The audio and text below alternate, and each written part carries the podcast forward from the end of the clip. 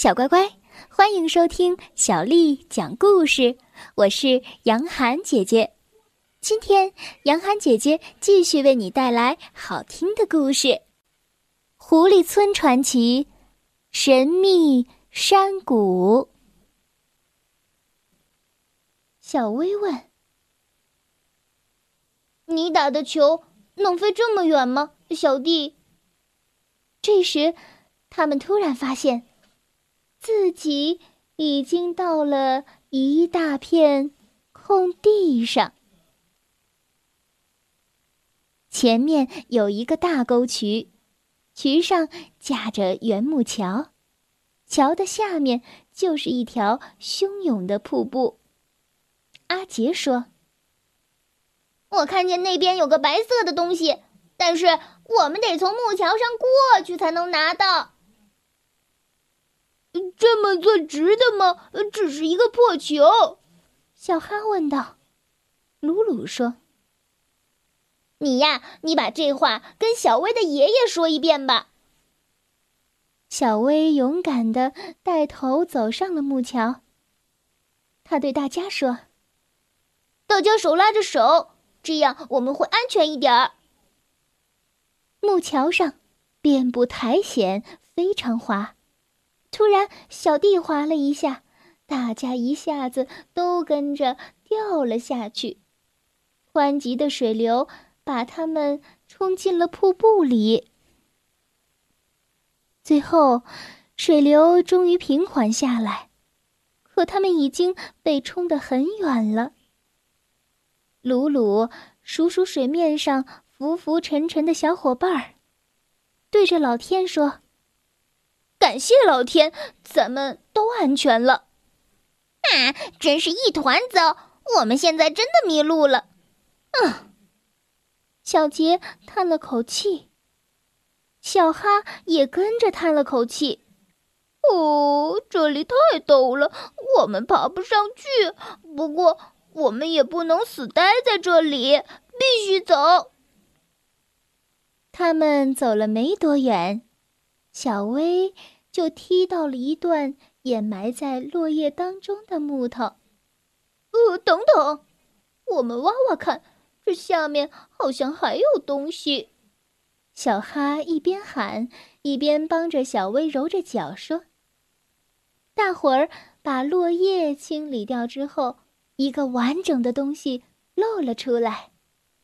哦，一条船，但是上面都是洞。”哦，别担心，我们可以把洞堵上。帮我找一些木条来，我们就能把洞堵好了。大伙儿卖力的、投入的干着，一会儿功夫，船就修好了。小家伙们爬上了船，小船轻快的在溪流上滑行，实在是太舒服了。很快，大家。都睡着了。突然，小哈的一声尖叫把大家都吵醒了。哦，哦，快看呢！在他们的眼前，是一个从来没有见过的美丽山谷。小弟低声的说：“真是太神奇了，这一定是一个神秘山谷。”阿杰很担心的说：“嗯，哦，惨了！这是不是意味着我们真的迷路了，而且别人也找不到我们了？”小哈说：“呃，永远不要放弃希望，起码我们都在一起啊！”小船缓缓穿行在神秘山谷里，看起来。确实没有路能走出去。突然，阿杰站了起来，指着前方叫着说：“哦，快看呐，那里有一座小屋，我们有救了！”小弟轻轻地说：“有点怪怪的，要是，要是巫婆住在里面，该怎么办呢？”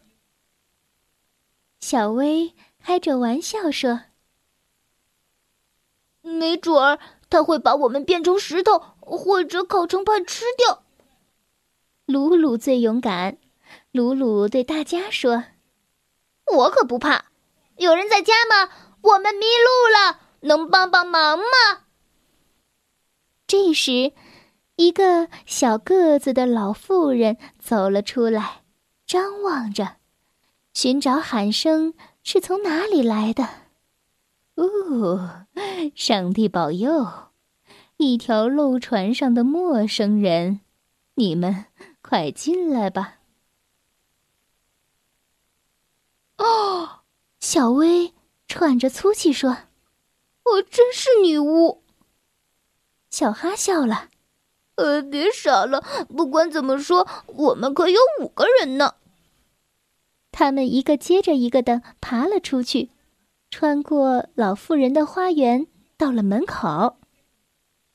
为什么不进来和我一起用一些茶点呢？顺便给我讲讲，你们是怎么到这儿来的？老妇人和蔼的问。小薇已经是饥肠辘辘了，她对老妇人说：“嗯，这话正对我的胃口。”哦，这真是一场刺激的冒险，而这一切不过是想找爷爷的高尔夫球。我想，爷爷现在也在找你们。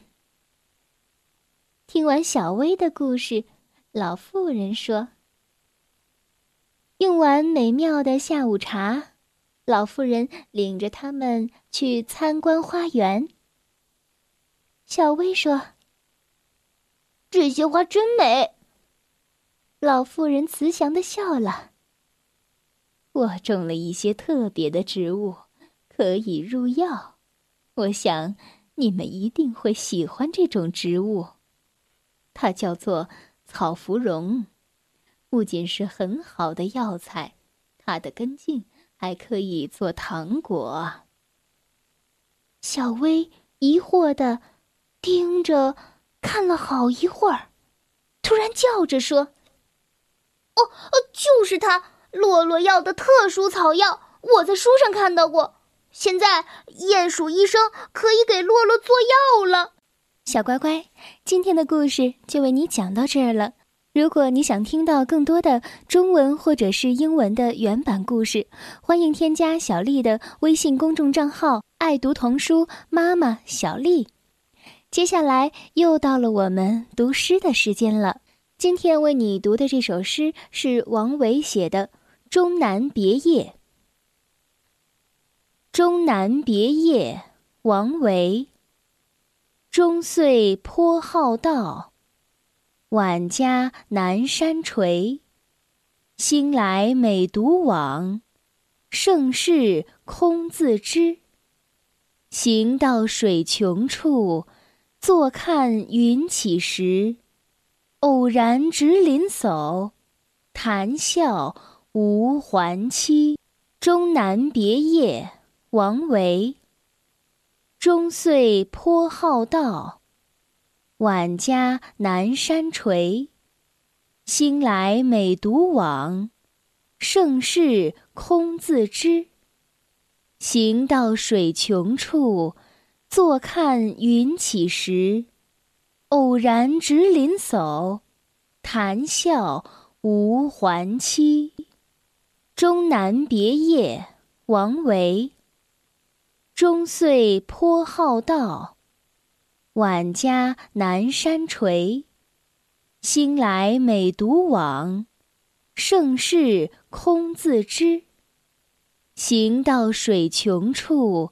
坐看云起时，偶然值林叟，谈笑无还期。